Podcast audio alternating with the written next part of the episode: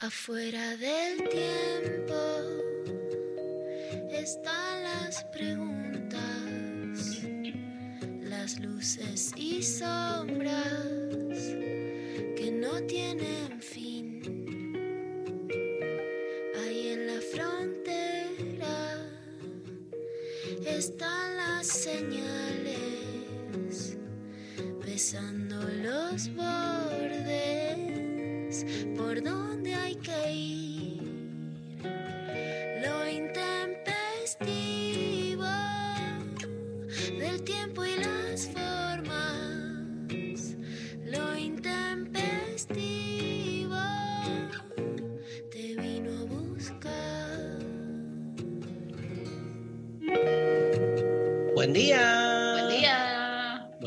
día, buen día, buen día, buen día. Volvió Pablo González al estudio de la Nacional Rock. ¡Woo, woo, woo! Qué lindo verte, Pablo. Ayer nadie dijo, este, nada, nadie dijo nada. Eso es mentir, yo Sí. una mentira. No me salen, no me salen bien las mentiras. Bueno, hoy tenemos una entrevista con Flor Halfon que nos va hablar sobre un libro que salió en marzo. Hay muchos libros que salieron este año, este, obviamente durante los tiempos de la pandemia y que, bueno, se perdieron un poco porque los primeros meses las librerías estaban cerradas, entonces realmente costó mucho la distribución, así que ahora están como de algún modo este, emergiendo. Flor Halfon escribió un libro llamado La corrupción mata, creo que en signo de preguntas, este, y está buenísimo porque toca muchos de los casos así este, de, los últimos años, de, situaciones muy trágicas para la sociedad argentina, donde está en juego este, lo que es la estructura misma del Estado y eh, atravesado por el tema de la corrupción. El, caso más emblemático es el de, el de Once. Vamos a charlar con ella este, en un rato sobre esto. Buen día, Luciana Pecker. Hola Dari, hola Mari, ¿cómo están? ¿Cómo andas, Lula? ¿Bien? Bien, todo bien. Bueno, acá estamos. este, hoy tenemos una consigna de esas que es de nuestra especialidad, porque este, hoy vamos a hablar de comida, vamos a hablar de comida en la consigna, básicamente porque vamos a sortear, digamos, tenemos dos sorteos, dos premios muy especiales, ¿no, María Stanriver?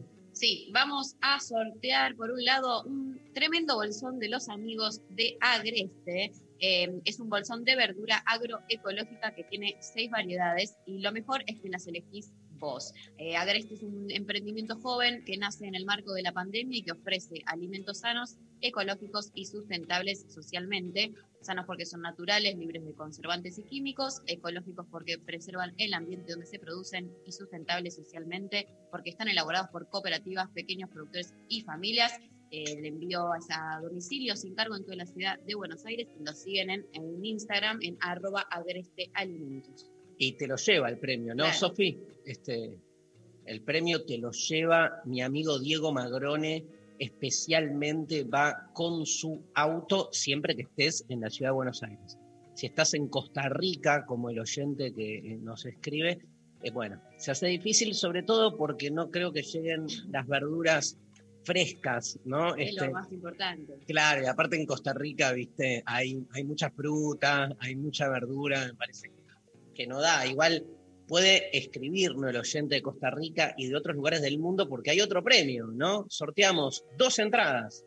Para Pensar la comida, pensar la comida que lo hacemos este sábado 14 con Sole Barruti. Este, vamos a, a trabajar eh, un. Vamos a, a- a charlar y a generar un cuestionamiento. Yo desde la filosofía, eh, Sole desde este, su trabajo desde hace años, desde un periodismo de investigación que viene trabajando justamente un cuestionamiento a las formas de, cómo nos alimentan, ¿no? A, a lo que es la industria alimentaria, pero también a toda una cultura alimentaria. Este, y, y bueno, la que tiene la data es ella, ¿no? Básicamente, que es la que viene elaborando el tema, pero realmente a mí este, me- ha generado en estos últimos tiempos la posibilidad de pensar a partir de esa data. Vieron que la filosofía trabaja básicamente con la data de otros. Es un, ejercicio literario, creativo, a partir del trabajo serio que hace otra gente, digamos. Así que, este, pero bueno, también le da una vuelta más a las cosas y eso va a ser el sábado 14. La gula, lo animal, el colapso. Los tres temas que vamos a trabajar con Sole Barruti. ¿Cuántas entradas? ¿Escoltore? ¿Cuántas entradas? Dos entradas acá, Escoltora, que es Sophie Cornell. Este, y mm, ¿Dónde nos llama la gente? Tiene que responder una consigna. Ah, cierto. Tiene que responder una consigna, me olvidé. La consigna es esta. La consigna es esta. ¿Qué comida? Ya hay respuestas, dice acá Sophie Cornell. ¿Qué comida no te metes en la boca? ¿Qué comida, bebida no te metes en la boca? Por diferentes razones que nos tenés que decir, no vale poner... Este, no, Están llegando muchos mensajes que solo la palabra. Está bueno que expliquen. Está bueno, y si no, pongan la palabra, no importa. Pero está bueno, digamos, este es un programa intempestivo, busca cierto desarrollo. No pueden poner McDonald's, McDonald's, con G, ¿viste? McDonald's. Bueno, pero ¿por qué? O sea, ¿por qué estás en contra de una comida tan nutritiva? De la, experiencia de McDonald's. Em, bueno, nos mandan entonces las respuestas a, través de WhatsApp al 11 39 39 88 88 y nos mandan también a través de arroba investigo en las redes, en Twitter, en Instagram y en Facebook y participan por todas las vías de comunicación para los sorteos de hoy. María Stanriver, ¿qué comida no te metes en la boca? Todos los esos bichos de mar que te comes vos, que te encantan. No sé cómo se llama el grupo ese de alimentos. Mariscos, mariscos. Todo lo este que sea el bicho de mar afuera. Es genial porque lo que me permite, le cuento a mi amiga Luciana Pecker, lo que me permite es ser angurriento. Básicamente, este, como este, yo vivo con María y María no este, come la comida que a mí me gusta, ¿qué me pasa? Como doble. Que en realidad no, es que como doble, no divido. No compartís. Sí, no tenés que compartir, digamos. Pero a mí me sale como buen padre, yo pido para dos. Después vos no comés, entonces me lo como todo. Así que es genial. Pero a veces me siento como que no me acompañan. Me gustaría decir, mirá, te gustó, mirá qué fresco el langostino. ¿no? Es algo que es imposible acá de compartir esa, pero bueno, sí compartimos. Yo también, yo soy como Mari, yo no como pescado ni marisco, no digo orgullosa, pero no. ¿Qué no? Vamos.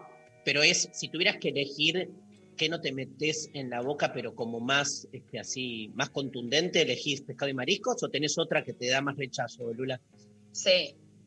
No, ni pescado, bueno, ni mariscos, y si sigo directamente me acabo mi tomo. No tomo alcohol. Bueno, cositas. Escúchame, eh, ¿y alguna otra más? Así de carnes, solo el pescado. Mm, por ejemplo, cerdo, conejo, pato. No. Mm, no. Y, carne, el carpacho, una carne cruda, un quepe crudo, por ejemplo. No. no. No, no, no, ¿Vos, María, tampoco? Soy gorda selectiva, además, ¿viste? Como, no es, la gente confunde por eso, golosidad con gula, son cosas completamente opuestas. Obviamente, genial. Una cosa es comer mucho y otra cosa es que te guste comer rico. Obvio. Te hago una pregunta más difícil esta, ¿eh? A ver. Pero trata, de buscar una, porque si no, ¿qué comida dulce no te metes en la boca? o sea, no, es más jodida, pero igual.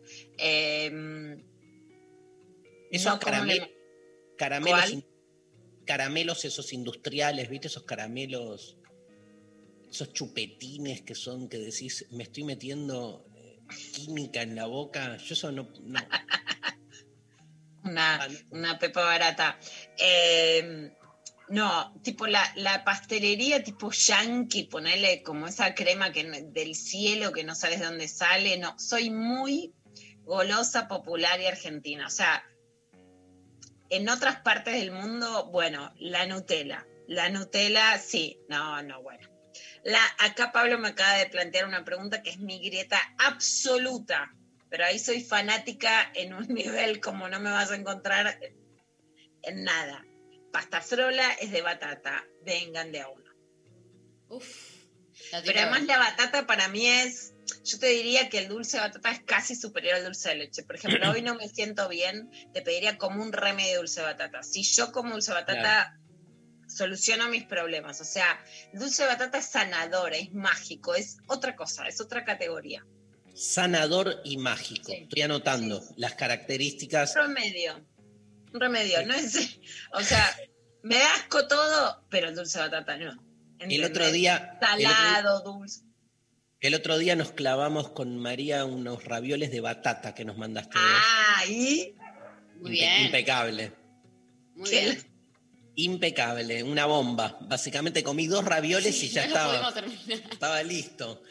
Escúchame, Yo y el- te los termino, ¿ves? Ahí no te digo, no, dale, comete doble. Ahí te, te, te relojeo te- el plato y te clavo en el raviol de batata.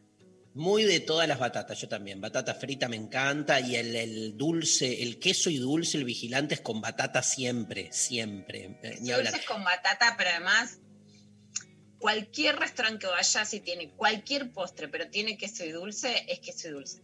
Y tengo, por supuesto, que te, que te lleve varias veces mi lugar favorito, que es hasta la masa, que para mí es el mejor queso y dulce. Decime qué lo hacen si es cortar un queso y dulce, pero es diferente. Eh, le ponen amor. Y buena calidad. Sophie Cornell dice que no se mete en la boca la remolacha. A mí no me gusta la remolacha. Mira, yo soy de los que hasta Pero y una pastita de. ¿no ¿Viste que ahora se Una la de pastita de remolacha, sí. Me gusta mucho la onda pastita. A mí también, a mí también. Hay que, me gustaría hacer como una, una comida que sea todas pastitas y cositos para meter en las pastitas. yo me meto todo en la boca, claramente. O sea, veo que ustedes tienen muchas más restricciones. Pero vos te metés cualquier bicho en la boca. Sí, sí. O De, sea, de, de, de, de- de- de mar. Es el Marley de la filosofía. ¿qué opinas de la frase te metes cualquier bicho en la boca? Habla bien de vos. Habla de tu, plur- tu pluralidad gastronómica. No, pero es real que, que, no, que te gustan muchas cosas eh, en general. Me gusta probar lo, lo- lo- lo raro, Lo me, me- raro, me meto rarezas, claro. Claro. O sea, siempre pido lo que no se entiende y no quiero ni que me lo expliquen, quiero como saborearlo. ¿Harías mí- un viaje por el mundo con Marley comiendo cucarachas? Te veo. Sí, sí, sí. Comiendo cucarachas. sí, sí. Pasamos- Igual, Bueno, igual, igual, este, tuve opciones y me cagué todo. O sea, me hago el canchero así, pero digamos, por ejemplo, este, no, no pude comer los chapulines en Oaxaca que estuve el año pasado y que era una pavada, ¿viste? Y no sé qué pasó. Este, me, me lo comí después ah, en mayonesa de chapulín, yo qué sé. ¿Qué es el chapulín? es como un grillito que, que lo que hacen ahí, pero muy chiquito, y lo, lo fritan y, y lo- te, te lo comes tipo maní, porque es muy chiquito. Este, ni lo sentís, pero no tiene la carita, ¿viste? Es como- es muy fuerte. está bien, pero este, Y ahora, re- ¿quién podrá ayudarnos? los bichos de mar me los como igual. Después soy muy, muy del crudo, o sea, este pescado crudo, carne cruda, todo lo crudo. Tengo, estoy todo al revés, me gusta más lo crudo que lo cocido y me gusta en las pastas que estén bien duras, ¿viste? O sea, Ah, sí, eso. se- La pasta al dente me, me- me costó mucho, pero lo logré. Y eh, el otro día Benito, mi hijo, te decía el tiempo exacto, por ejemplo, de la cocción de los ravioles, porque si se pasan ya son un pastiche. Está muy de moda la comida cruda, porque dicen que hace mejor. Irene Sí. Esther, mi amiga, está haciendo toda eh, cursos de cocina cruda. Che, están llegando mensajes, ¿no? ¿Ya? Un montón. Un montón, un montón. Bueno, vamos al segundo bloque. Arranquemos con todo. Eh, arrancamos bien arriba, escuchando obviamente a Patricio Rey y los redonditos de Ricota, un tema que no conoce nadie, La Bestia Pop. Esto es Lo Intempestivo en la Nacional Rock.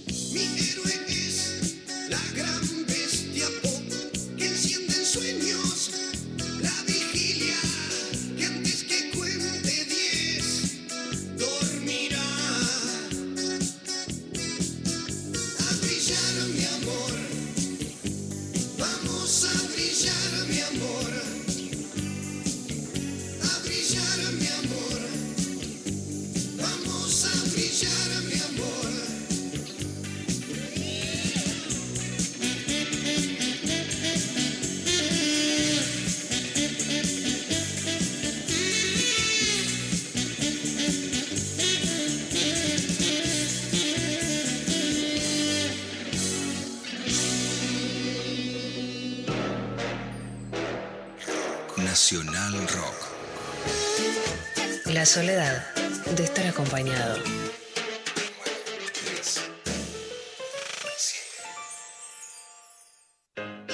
En el aire de Nacional Rock pasan cosas como esta.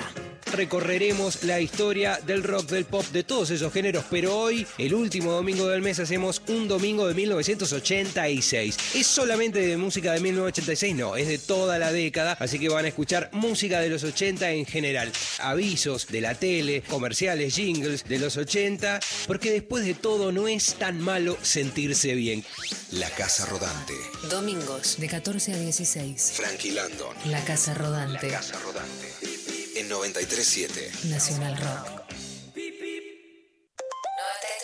Estamos en Twitter. Arroba Nacional Rock 93.7. Hasta las 13. Estás escuchando Lo Intempestivo. Con Darío Stanraiver. Luciana Pecker. Y María Stanraiver.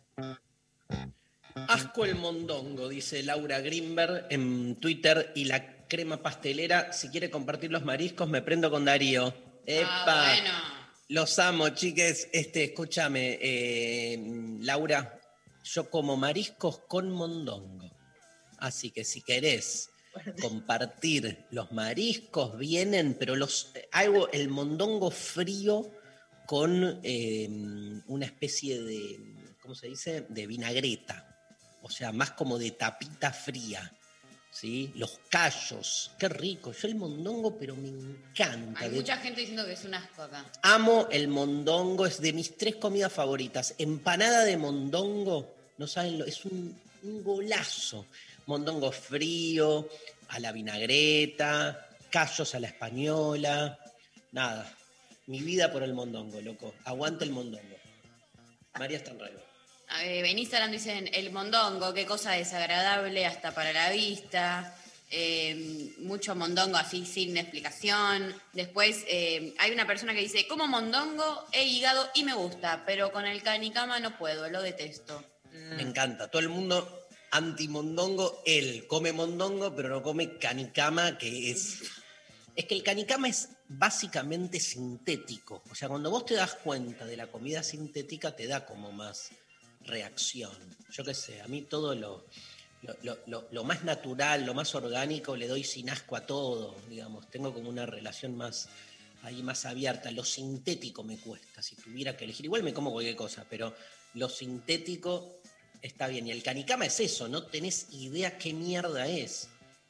Acá nos, nos dicen en, en Hay Instagram. cosas que pone González de... de- de- ni, ni la leo. El, la leo. El canicama es como el palito de la selva más ancho. ¿Qué es ese comentario Me encanta. de séptimo grado, básicamente? Comentario de séptimo grado.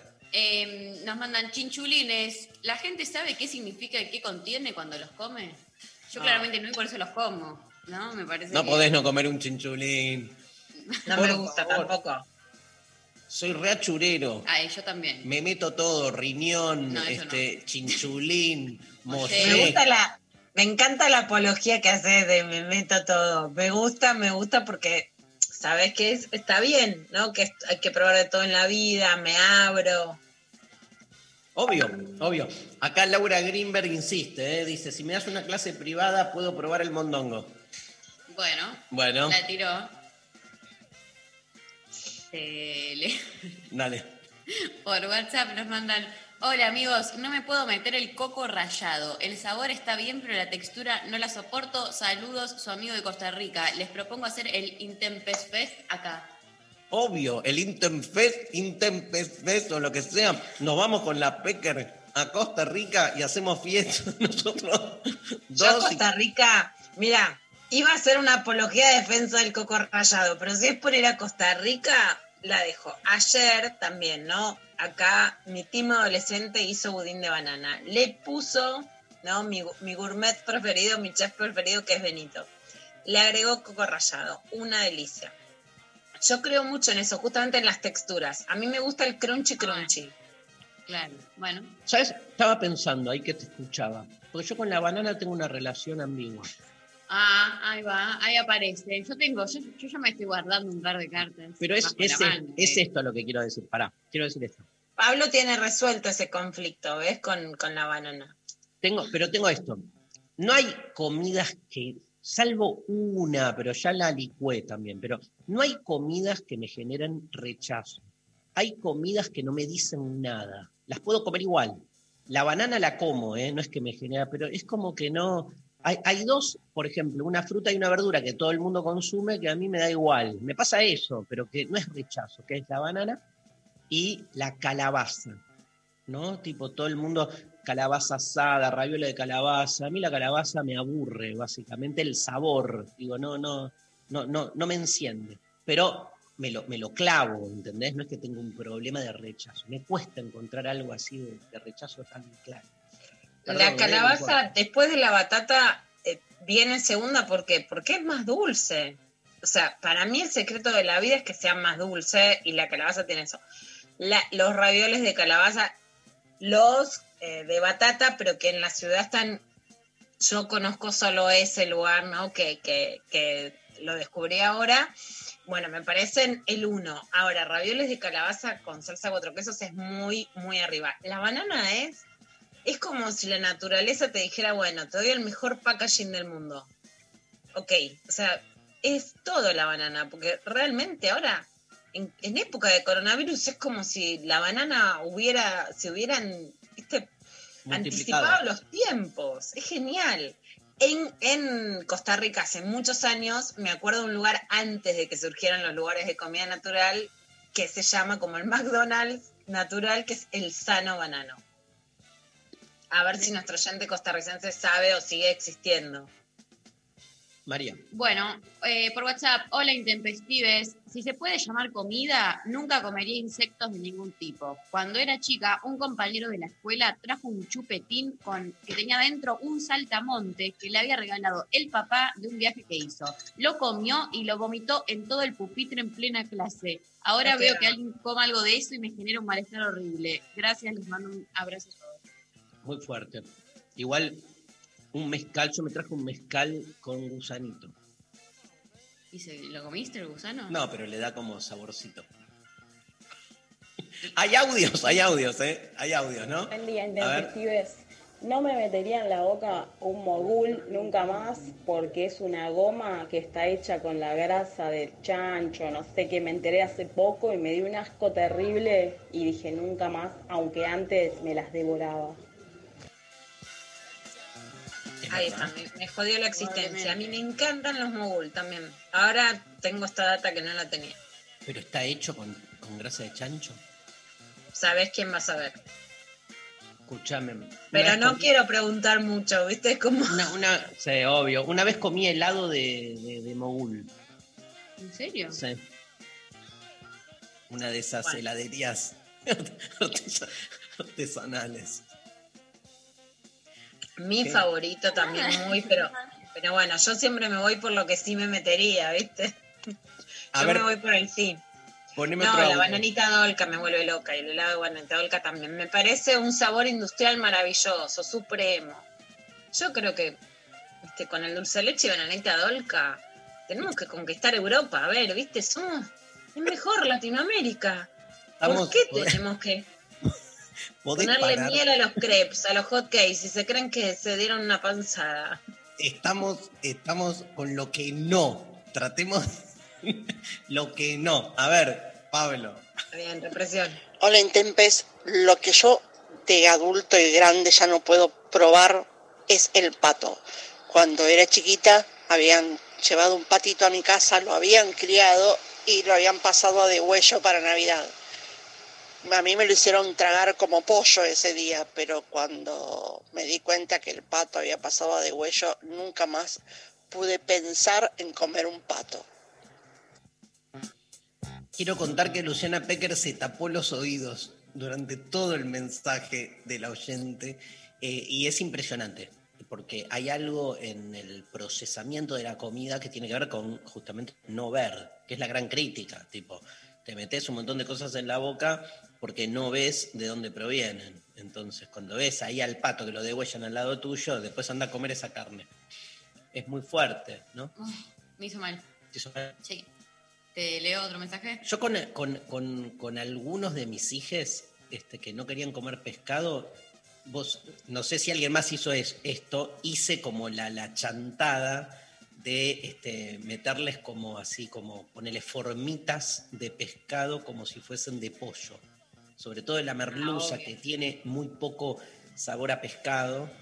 Y nada, se Es un garrón crecer y sa- saber que fuiste víctima de eso. es como una traición que una Igual, siente. te diste cuenta los dos días. Porque soy muy, muy inteligente desde muy chica.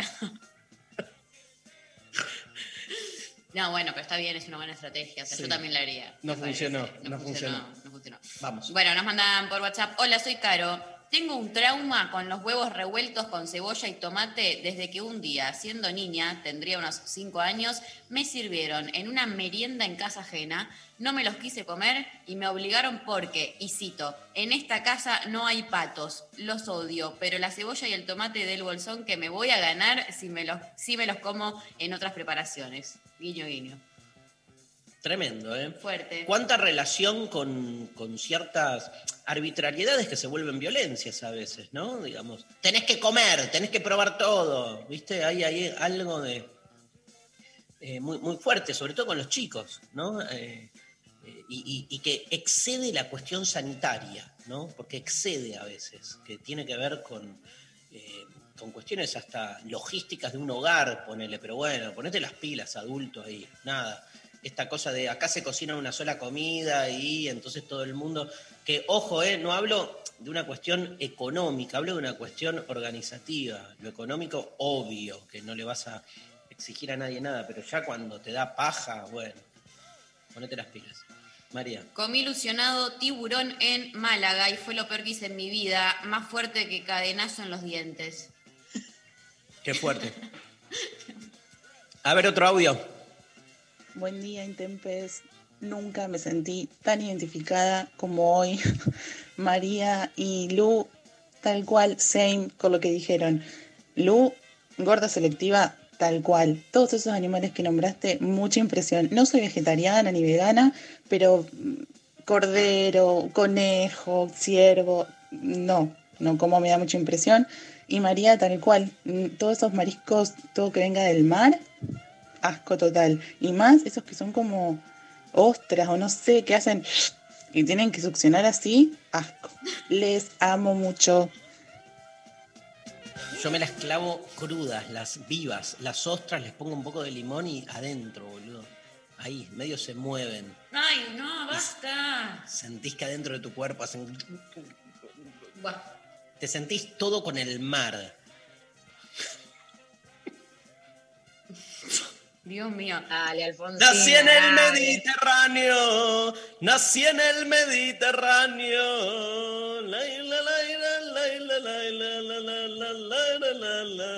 Un audio, por favor. Buen día, intempestives. Eh, yo, hay si hay algo que no me puedo llevar a la boca, son los champiñones. Y no entiendo ese fanatismo de la gente, sí, no, comía con champiñones. Pero pará, si lo compraste en la góndola del chino, 50 pesos la lata, maestro. No me los puedo comer, no me niego a probarlos también. Tuve ahí una, una experiencia cercana, pero no fue más que un mordisco. Y nada, no los, no, canceladísimos los champiñones y todo lo que tenga que ver con los hongos. Amo, Sí, sí, amo. cancelados todo lo que tenga que ver con los hongos. Yo, obvio. yo quiero decir algo. Soy ese team. Vos, vos sos team, fí- fíjense, vayan haciendo una lista de todo lo que no se mete María en la boca y se van a dar cuenta que come cinco cosas. Bueno, diez. Pero quiero decir, y, y- y Luciana está cerca, ¿eh? Estoy- me parece que Luciana está más en lo cerca que es mío. diversidad, diversidad. Pero quiero decir algo de, de- de lo que escuchamos recién.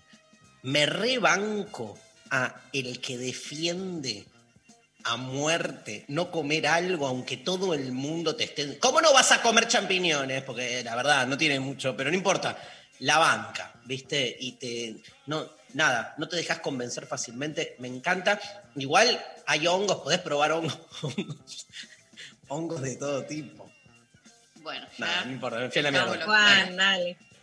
Te voy a ir Em, poniendo apodos. Te voy a ir poniendo apodos. Claro. Don Juan, claro, un, un honguito. Eh, me llega un WhatsApp de un- mi amiga Carolina que dice, me da asco el chocolate amargo, el ¡Ah! sabor a chocolate. No lo puedo creer, no puedo creer que soy amiga de una persona que no le gusta el chocolate. No, el chocolate amargo No, para, Ma- para María es top. Es el mejor, o sea, tengo que elegir una cosa dulce, digo, de ese ámbito para toda la vida y es el chocolate amargo, que ya sé que es amargo, por ende no es tan dulce, pero no importa. Entra en esa A categoría. mí no me gusta el chocolate amargo, ponele tampoco. ¿Cómo que no? ¿Por qué? Grieta, grieta. No, Luciana, veníamos re bien, veníamos como re del la mismo lado de la grieta. me- no puedo creer. Me gusta el chocolate endulzado, por supuesto, ya les dije mi top con eh, pasas de uva y de Centroamérica, volviendo a ¿Pero te da Costa Rica. rechazo? ¿El amargo te da rechazo o, o no, no lo preferís? No, pero no es que lo como. O sea, por eso, bien gorda selectiva, no como cualquier cosa, como lo que me gusta. Ok. ¿Otro? Otro mensaje. Nos mandan eh, por acá mucha gente, eh, aparecieron gente diciendo que quieren ir al Tempe- Intempest Fest eh, Costa Rica. Está como que pintó, pintó en Costa Rica. A la ver, gira. es Intempfest, no Ah, no es Intempest Fest. ¿No? Me Intem- parece, hay que elegir. ¿Qué decís, Lula? ¿Intempfest o A mí me gustaba? Intempest Palusa. Yo diría Intempest Fest. Intempest, vamos Pero con vos, ¿por qué lo cortás? No, me parece como más contundente. Intempfest. Intempfest. Para mí es más difícil de pronunciar Intempest que Intempest Fest. Y nosotros con Steinchen. Bueno, que la gente vote. Sofía, votación por Instagram, listo. Resolvamos todo democráticamente. Si no, total, somos Donald Trump, Biden, nos peleamos en la justicia, rechazamos. Y después pone o Costa Rica o Plaza de Mayo. No, ahí, ahí soy inclaudicable. Mi amor por Centroamérica no, no, no acepta. por WhatsApp, nos llega las papayas. Amo las frutas, Uh. pero con esta no puedo. Tiene olor a cola. A mí no me gusta la papaya, es cierto. La papaya no- tiene algo, viste, es engañoso, como un chongo lindo, porque de afuera parece re atractiva, como toda naranjita, toda linda, esa formita tiene ahí como, ¿no? Como una cunita. Viste, yo como que la probé mil veces, no me gusta, pero la tengo que agarrar porque te tienta. Y después un, no ¿qué tiene dijiste? Como un chongo lindo. Chongo lindo, viste, como que, ay, decís, ay, es suavecito, es atractivo, es divertido, tiene colorcito. Y después una y otra vez, pero si no tiene gusto a nada. Tremendo. Por is- Dale, uno más. Dale, en Instagram nos Yelen dice, las aceitunas, ¿podés alejar esos carosos chupados de mí, por favor? Todo en mayúsculas. Y banco, eh, también estoy de este lado. Amo las aceitunas de todo tipo. Podría pasarme la vida comiendo aceitunas. Eh, vamos a la pausa. ¿Cómo venís para el clavado de noticias, Pecar? Bárbaro, preparamos una súper clavada. Entonces nos vamos escuchando uno de los temas más emocionantes del flaco Espineta, de los temas con un compromiso por una humanidad que se va a la mierda, profético, oracular. Espineta y los socios del desierto, Jardín de Gente.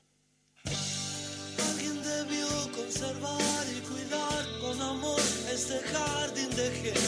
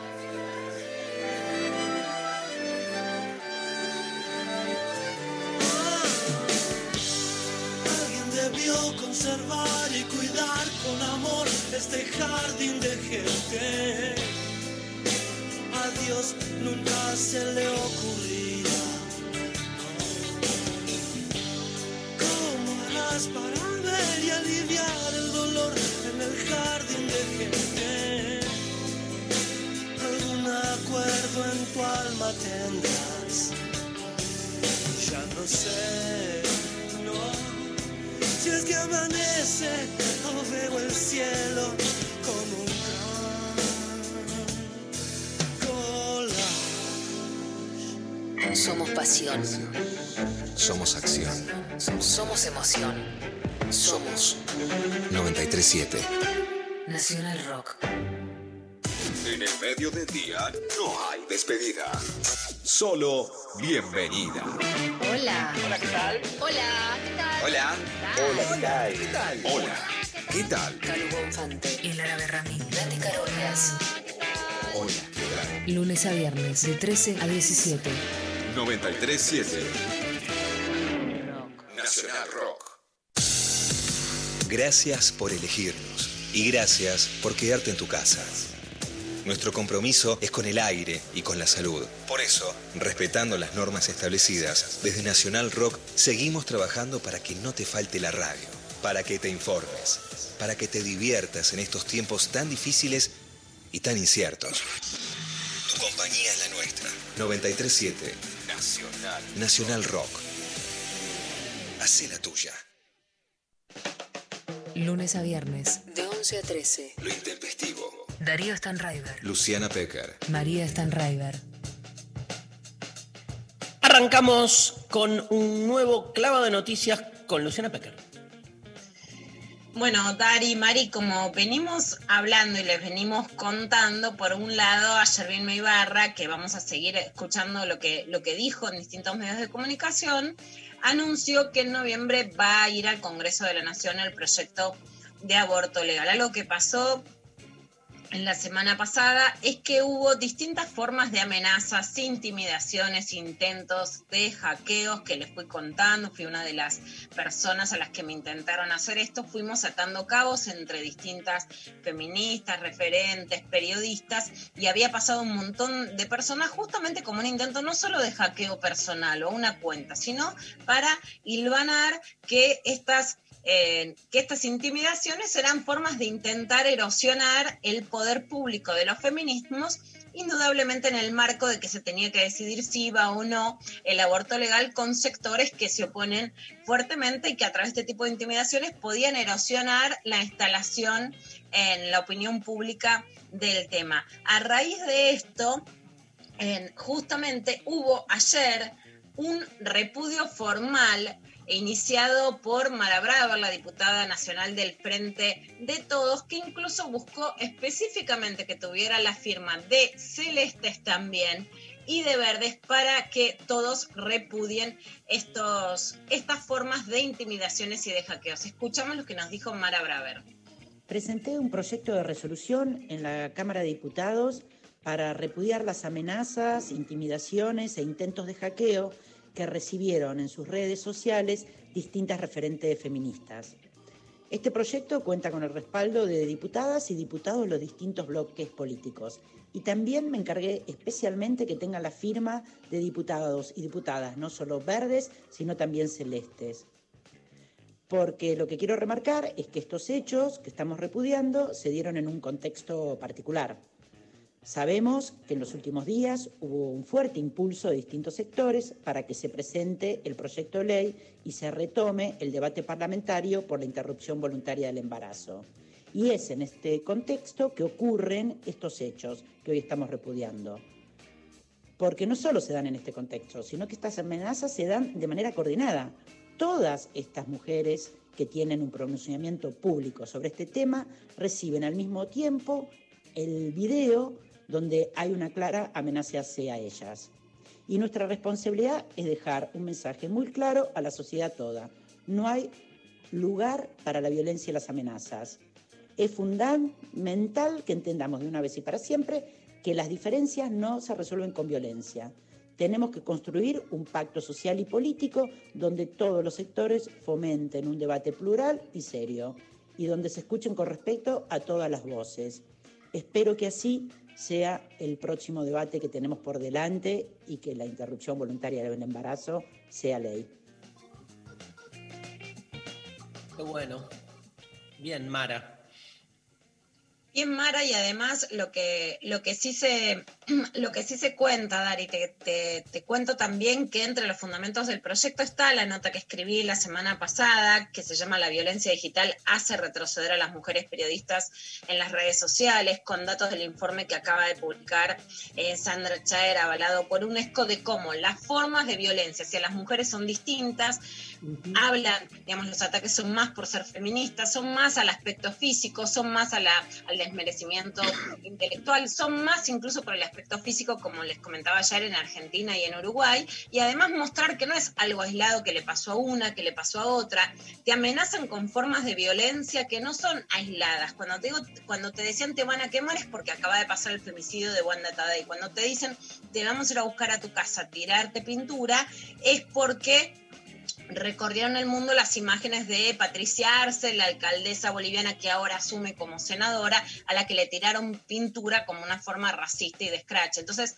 no son hechos aislados y, por supuesto, en la medida en que las mujeres y las feministas retroceden en las redes, también retrocede un debate público que, eh, que necesita justamente de mucha presencia. Así que ya está este proyecto de resolución que tiene que aprobarse de repudio a estas formas de violencia. Por otro lado, Dari, vos hablabas ayer de la reunión de Pablo Echarri, de Carlos Rottenberg y de em, Lucrecia Cardoso, que es secretaria de Cultura de la Nación, en donde se reunieron en el CCK para ver cómo va a ser la vuelta tanto del teatro como de la música, pero a los espacios culturales en todo el país. Esto decían.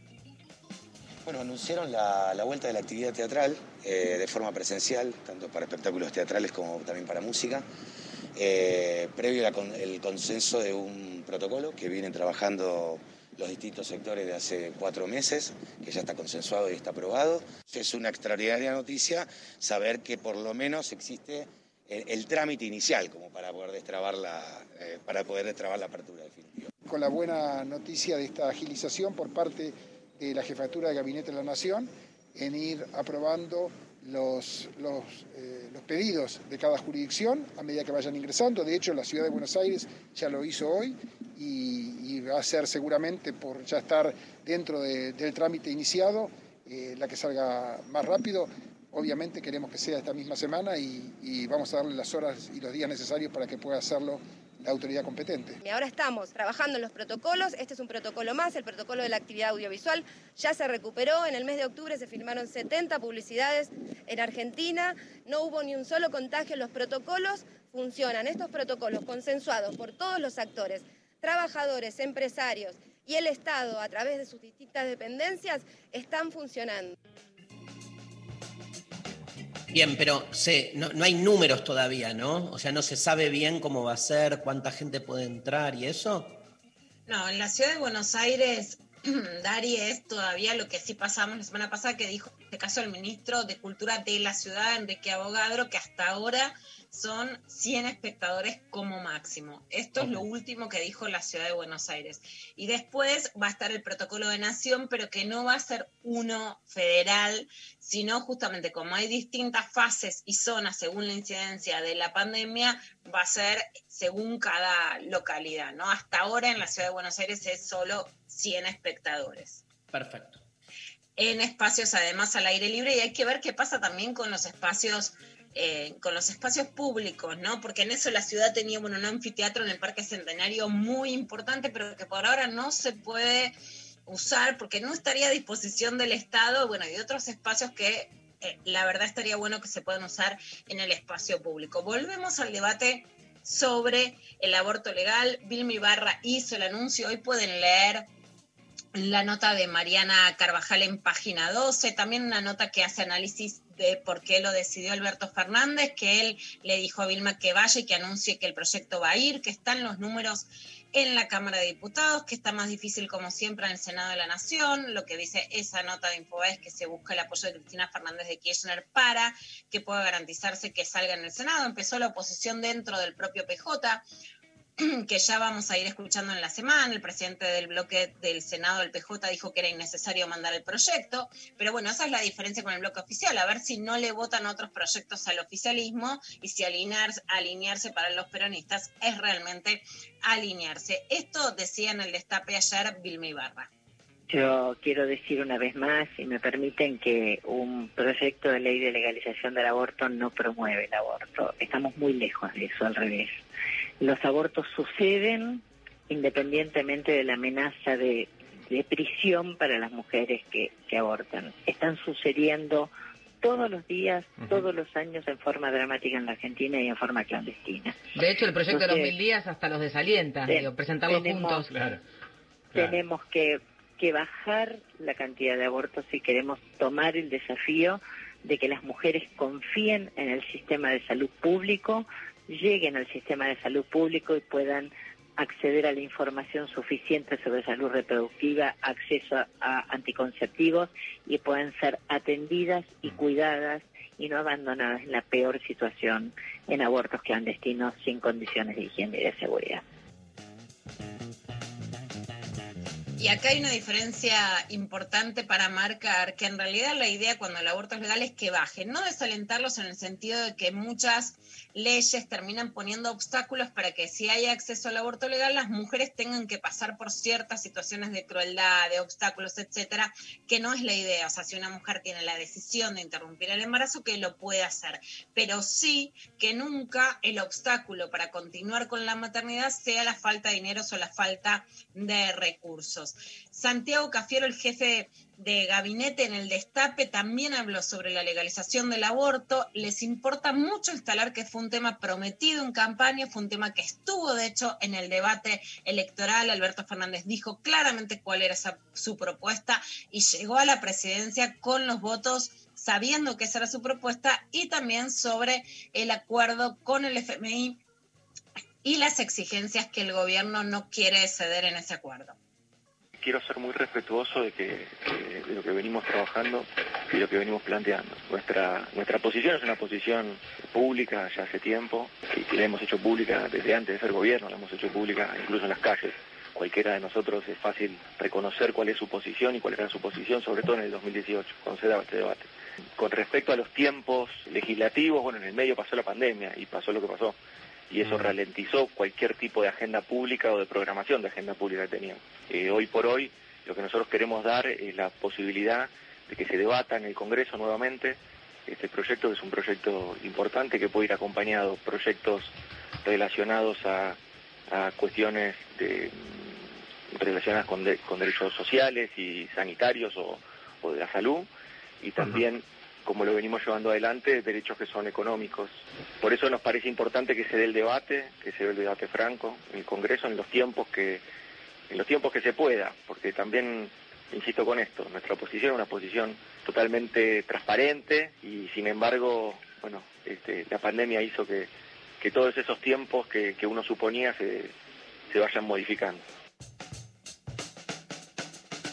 Bueno, este es el, la posición de Santiago Cafiero sobre el tema del aborto, sobre las fechas, como les contaba ayer. La idea es que no sea un trámite express, pero que no sea un, un debate largo, porque ya estuvo un debate largo en 2018 con todas las voces, que se apruebe la perspectiva presidencial, según lo que publican distintas fuentes, es que se apruebe en el 2020, o sea, que entre en noviembre y en el 2020 salga, pero como entra en extraordinarias podría ser en noviembre, enero, febrero, ¿no? Que es hasta donde duran las extraordinarias. Escúchame, en, ¿cómo es en el frente de todos? Eh, ¿Hay posturas distintas? Este, ¿Qué se sabe, Lula? No sé si, si se sabe ya, porque hay senadores que uno ya sabe que están en contra. Hay senadores que uno ya sabe que están en contra y de hecho sí ese es el problema de la dilatación, ¿no? Por ejemplo, el jefe del bloque de Senado del PJ dijo ayer que era innecesario presentarlo en este momento y es celeste y se opone. Entonces, bueno, ya hay oposiciones, esas oposiciones van a ir también increciendo, van a tener también presiones dentro de sus provincias. ¿Por qué presiones dentro de sus provincias? Porque la ciudadanía de las provincias se opone, digo, puede haber distintos matices, pero básicamente porque las iglesias presionan más dentro de las provincias y también por eso es importante visibilizar lo de las amenazas, porque en las provincias es más sencillo porque se tiene localizado dónde vive el senador, la senadora, los hijos, las hijas, a qué club van. Se han efectuado y en el 2018 se dijo muy claramente, más amenazas, ¿no? Porque acá no estamos hablando de circuitos democráticos, sino de, No, no. de formas de intimidación. Entonces, por eso es que el Senado es más difícil, pero hay oposiciones claramente dentro del oficialismo. Y en, pero hay, hay algo, uno podría hacer como una, una cuenta eh, te pregunto.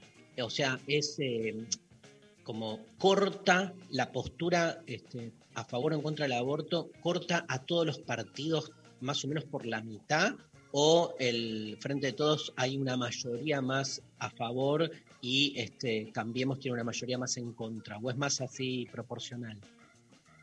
Sí, mira, en, claramente también en los números del 2018, en el frente de todos, había más a favor que en contra, y en Cambiemos había más en contra que a favor, pero con dirigentes muy importantes, ¿no? Salió el grupo Les Verdes, que es un grupo de Cambiemos que se denomina así, y formaron una parte muy estructural, tanto radicales como macristas, a favor del aborto legal, aunque la división fue más, eh, fue mucho más tajante en ese momento, pero sin duda va a haber apoyo a esos sectores de Cambiemos.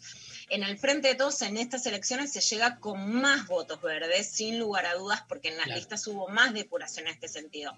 Eh, pero de Oye, todas aparte- maneras, el Frente de Todos está más a favor. No quiere decir que todos estén, y sí hay mucha diferencia entre diputados y senadores. Y aparte, siendo ahora el peronismo gobierno y con el aval del Poder Ejecutivo, eh, me parece que eso también genera una, una presión diferente a aquel que esté en duda, digamos, que, que- en el 2018, siendo oposición, me parece que eso también incide, ¿no? Sí, Dari, mucho por eso en estos días que el gobierno había dicho que iba a mandar su proyecto y que una posibilidad era que vaya el proyecto de la campaña por el aborto legal. El problema no es el proyecto en sí mismo, sino que tuviera el aval del oficialismo para Obvio. terminar de conseguir los votos, ¿no? Y eh, bueno, hay muchas especulaciones sobre Cristina, porque obviamente es la presidenta del Senado, es la que debería desempatar. La verdad es que históricamente tuvo una posición reacia al Senado, pero su voto fue a favor y con una argumentación muy clara que era por las jóvenes, por su hija Florencia y por su nieta. Fue muy clara esa posición. Entonces, la verdad es que generaría la posición de Máximo Kirchner fue muy clara durante el 2018 de un apoyo muy claro. Mayra Mendoza, la líder de la Cámara, fue parte del grupo de los Sororos. Fue casi la vuelta a la política transversal, además, ¿no? Incluso para sectores de la Cámara muy demonizados en momentos en que nadie se sentaba ni a tomar un café. Yo creo que no tiene que haber dudas de que eh, en- por lo menos en, en el momento en que, en que se tengan que decidir los votos, no hay Mm. posibilidad de retroceso, también en relación a, a las bases eh, partidarias. Pero obviamente hay algo que todavía no está reactivado, que es el movimiento de base, que más allá de, de que están saliendo las notas, pueda volver a llegar, que esto se está debatiendo y que se necesita este, este fuerte respaldo. Ok. ¿Más noticias? Te digo una que te va a interesar justamente para tu eh, charla con Sole Barruti del sábado, ¿no? Mirá qué caso emblemático que me llega a partir de mujeres eh, rurales, de un campesino que se llama Daniel Salvaliotti. Es un campesino del norte de la provincia de Santa Fe. Les pido que lo escuchemos con con paciencia, con cuidado, porque obviamente a veces es difícil desentrañar, ¿no? Cuando una tiene que salir de la, de la urgencia, de la urbanidad al medio del campo. Bueno, la toma de tierras está sirviendo de excusa para que los grandes ganaderos, en este caso, le inicien una causa a un pequeño campesino, porque había como un, como un tema de conflicto, que se le iban unos animales al campo del ganadero y lo terminan acusando por toma de tierras y judicializándolo a un pequeño campesino con poquitos animales, un gran ganadero, y muestra cómo eh, algunas causas se inician como forma de excusa para monopolizar el sector ganadero. Escuchen esta historia de Daniel Salvaliotti. Hola Mónica, te llamo de Tostado para decirte que hoy cuando llegué a mi casa en la costa del río Salado, seguía camino de Sirga, encontré desparramadas cosas en mi casa y los animales vacunos desparramados. Un llamado anónimo de un celular privado me dijo que guardias rurales Puma me habían juntado a la hacienda ayer sábado con motivo de un allanamiento. Yo a mí nunca me habían avisado. Eso es todo cuestión de mm, que por tema de un, gran señor gran ganadero muy grande que yo le molesto. Como yo estoy en la costa del Salado ahí, camino de Sirga, él siempre me está acusando que le están faltando animales. Por eso me siento perseguido por, por la justicia. Además ellos mandan a sus empleados a pasar sus animales para que se junten con los míos. Y después salen a decir que yo les saco los animales. Pero no es así. Ellos mismos, el- el- este gran ganadero, mandan a los empleados a pasar los animales. Pero yo digo, eh, ¿por qué no le cuentan primero la hacienda al señor que le está faltando antes de ir a mi, a mi rodeo? Porque ¿cómo están tan seguros que los animales están con los animales míos? A eso que no entiendo yo nunca, no, no me cierra ese- ahí esa parte. Ellos van siempre derecho a mi, a mi hacienda, pues sabiendo que están los animales de este señor con los míos, porque los mismos empleados se la pasan, culpándome de que yo se los saco. Pero no es así. Eso es todo para tener más pruebas todavía. Tremendo. Provincia de Santa Fe, ¿no? provincia de Santa Fe, el norte de la provincia de Santa Fe. Esto se lo cuenta Daniel Salvaliotti a Mónica Polodoro, que es justamente eh, una de las líderes de las mujeres rurales. Por eso le dice, bueno, y le explica al gran ganadero que la acusa de él de quedarse con sus animales para concentrar justamente toda esa zona y para acusarlo a él de abigueato, de toma de tierras, etcétera, ¿no? Y eso lo que nos muestra es cómo, justamente cuando decimos, bueno, a ver, ¿qué podría ser eh, un desarrollo sustentable? Bueno, no terminar con toda la agricultura y la ganadería, pero sí apoyar a los pequeños productores. Bueno, el modelo al que vamos es todo lo contrario de, viste que él lo nombra, el gran ganadero, ¿no? Lo dice de manera muy clara, muy sencilla, pero muy clara, el gran ganadero que le hace trampa, le hace trampa para decir que él le está robando los animales, se los mete en su campo para tener más pruebas, ¿no? Y con ese lenguaje tan sencillo lo explicaba muy claramente cómo se hacia un modelo de concentración de la ganadería. Y ahora vamos a escuchar a Alberto Fernández, el presidente que ayer, la verdad, en un acto muy emocionante, le hizo un homenaje a César Sigluti, el gran líder que falleció este año de la CHA, de la comunidad homosexual argentina. La verdad es que da muchísima alegría, hemos pasado muchas luchas juntos, navidades juntos con César Sigluti, y es la verdad una emoción que ayer se lo haya homenajeado en la Casa Rosada. Yo a César lo conocí dos años en que fui legislador de Buenos Aires. Se estaba dando la primera lucha por la Unión Civil. Y allí venía constante él, persistente, perseverante, a buscar y explicar el por qué le correspondían los derechos que él planteaba. Aquella era una Argentina distinta a esta, por mil motivos. Pero un motivo central es que fue, era una Argentina que tenía menos vocación a abrir la cabeza.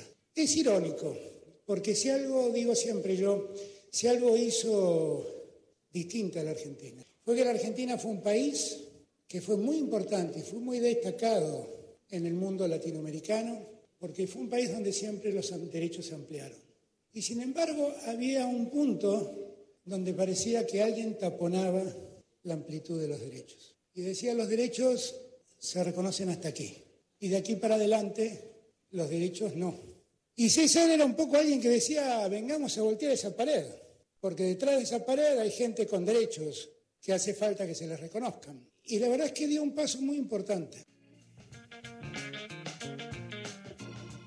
Bueno, un homenaje muy justo a, a, a César Sigluti, que junto con Carlos Jauregui in, iniciaron la lucha de la CHA también durante la dictadura. Entonces, bueno, es muy importante que se los haya reconocido en la Casa Rosada. Para terminar, hoy hay un evento de Ciervos Pampas Rugby Club al que nos invita Cayo Varela. ¿Cuál es la importancia? Y este año, después del asesinato de Fernando Báez en Villa lo hablamos y mucho entender que ningún deporte, tampoco el rugby, puede ser homofóbico. Este es el club de rugby eh, que abrió las puertas de la diversidad sexual a este deporte tan estigmatizado como machista, homofóbico, misógino y de clase alta, y poder proponer que todos los deportes puedan abrirse a la diversidad es tan importante. Por eso Cayo nos invita a este evento de Ciervos Pampas. Hola, soy Cayo Varela de Ciervos Pampas Rugby Club. Quisiera invitarles a nuestro encuentro virtual Tacleando la Homofobia 2020 el 11 de noviembre, miércoles a las 21 horas. Puedes retirar tus entradas a través de las redes sociales de Cervos Pampas. Nuestro encuentro está pensado para difundir el trabajo que hacemos y sumar aliados a nuestro Scrum diverso. Juntamos con ustedes.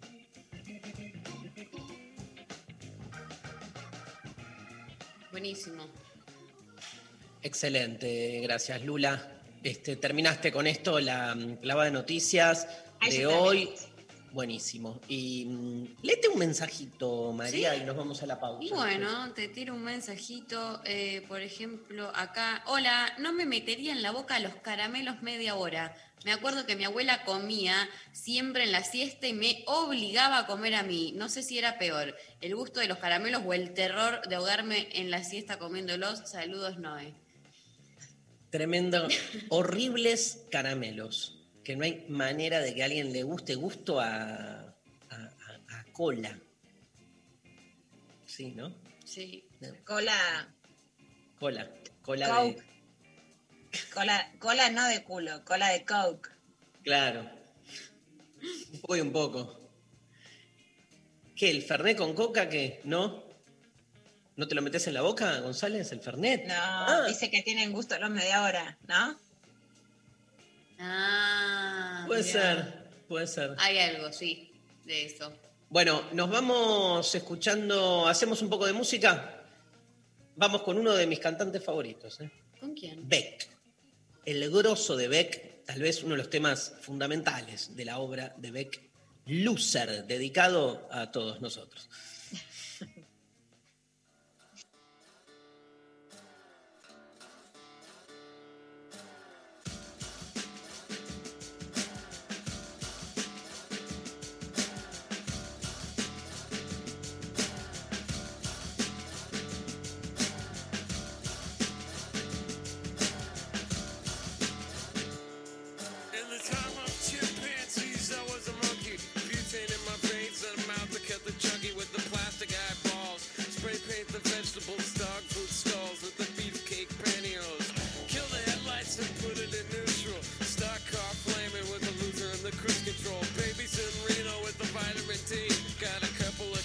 sleep on the love seat.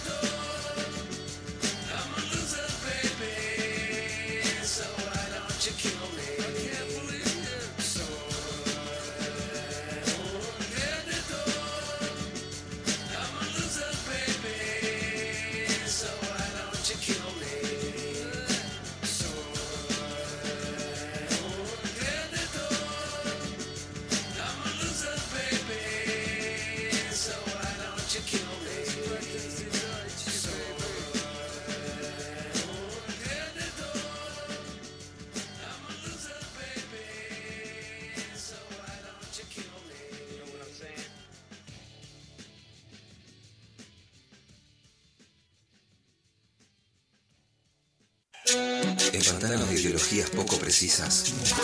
Una radio llega. Destruye. Construye. Destruye. Y traza una línea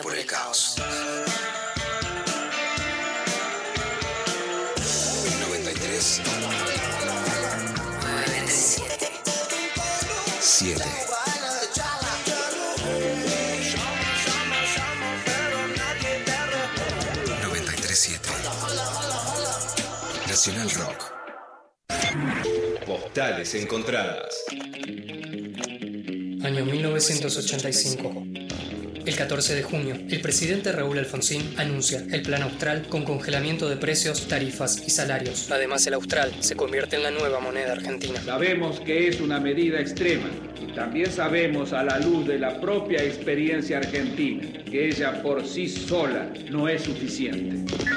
El 25 de agosto, en Chile, partidarios y opositores del régimen de Pinochet firman el Acuerdo Nacional para la Transición a la Plena Democracia. En Radio Nacional, Soda Stereo presentaba su segundo disco, Nada Personal, y Cerati hablaba del tema Juegos de Seducción. Escuchemos a Cerati en este fragmento inédito en una entrevista rescatada del archivo de Radio Nacional. Particularmente para mí es el mejor tema del disco, el más logrado. Me gusta mucho la letra, creo que tiene una dirección sensual o sexual bastante evidente.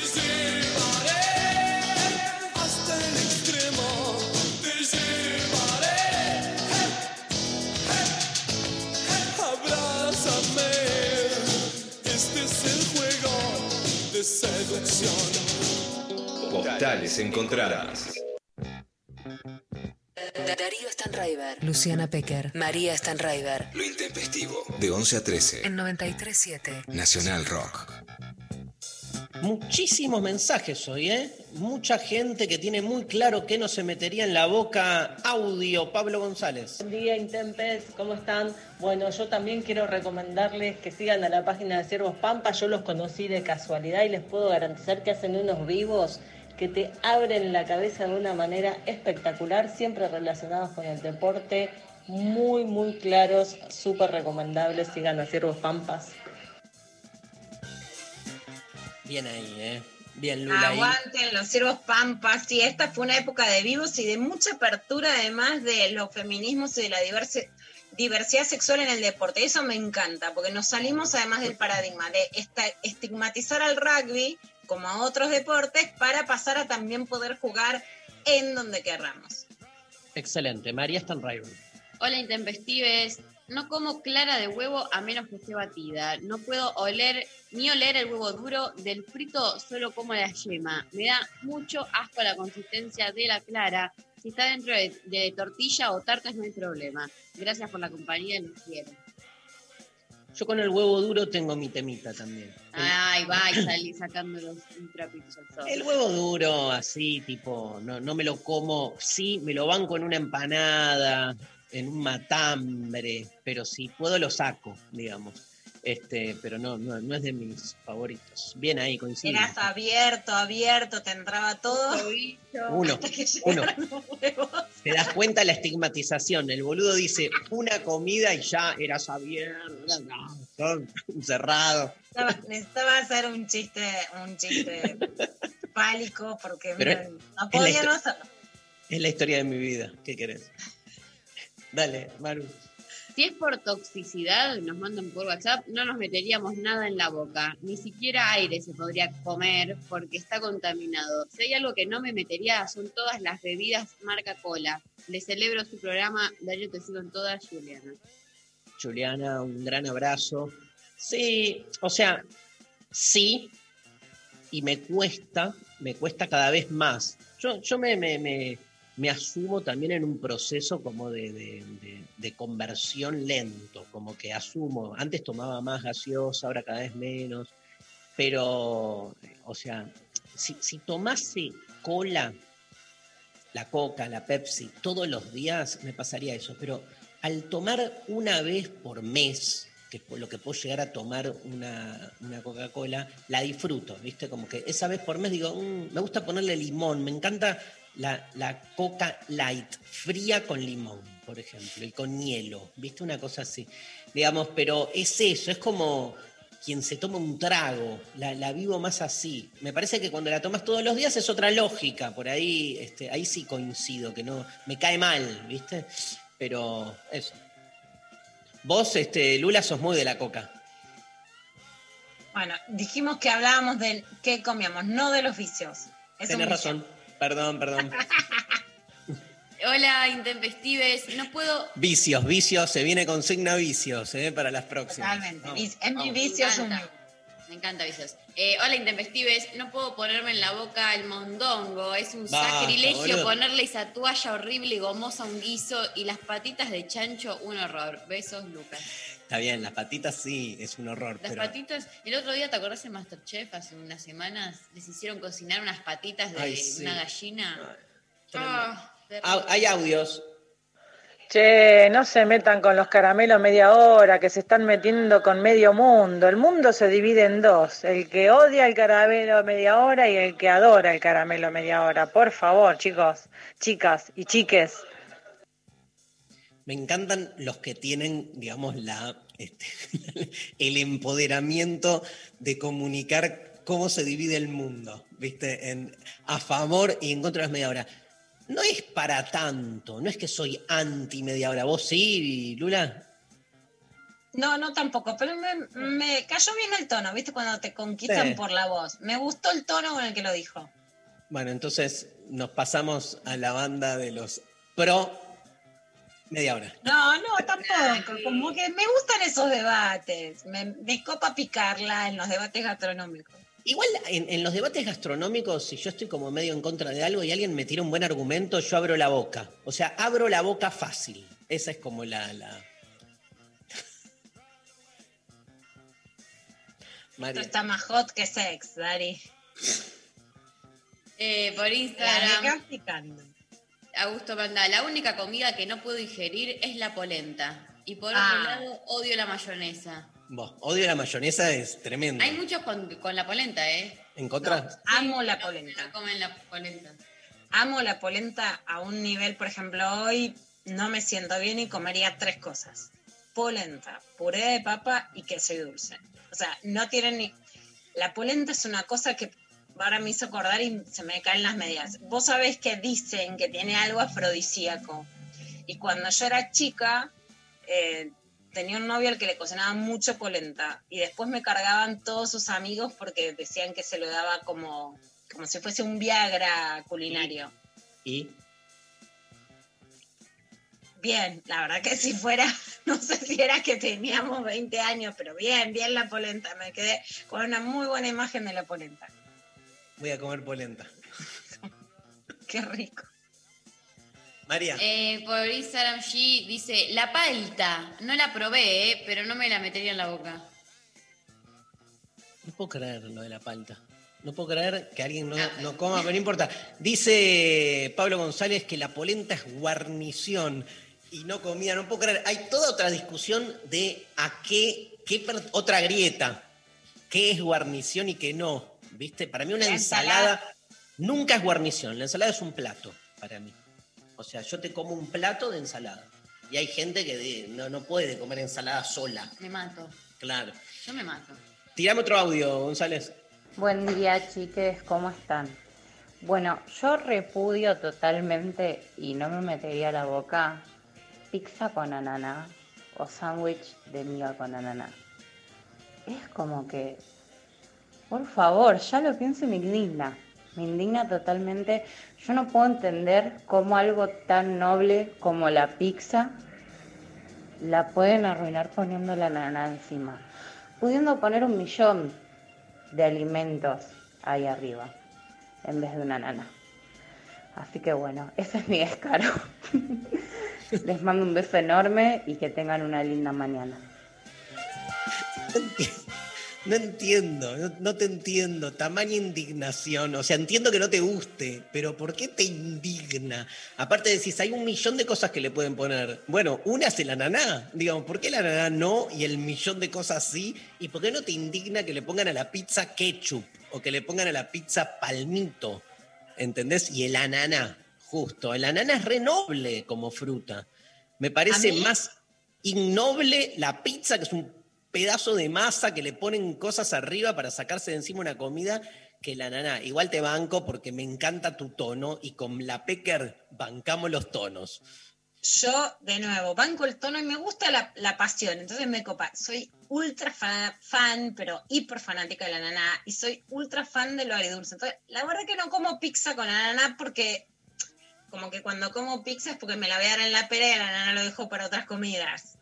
Por eso no mezclo, pero le pondré ananá a todo. De hecho, Mi comida que para mí me sale mejor es carne al horno con ananá, que la aprendí de Juanito, que es de cocineros argentinos, que es gran amigo, Juan Ferrara, y lo adoro. Tiene que estar dos horas y la tercera la ananá. El gran problema es de los verduleros. Yo tengo un verdulero amigo que le digo, pero ahora me- me lo sacaron porque levantaron la verdulería, es que me corten el ananá, que me corten el ananá. No, no puedo cortar todo el ananá, me- es durísimo, entonces que te lo corten y te lo vendan en bandejitas, ¿por qué es tan difícil competirle al mercado extranjero con rebanar el ananá? Pasa en toda América Latina, ¿qué tenemos en Argentina que no podemos vender el ananá en bandejas? Te amo. Te amo, Porque hay que Pecker. ser cuchillera. Te amo, Pecker. Yo voy con la pizza con caramelo subus de ananá, que es mi favorito. Pizza con caramelo subus de ananá. Nos vamos a la pausa. Se viene Flor Halfon, Fito Páez. Tráfico por Katmandú. Esto es lo intempestivo en la Nacional Rock.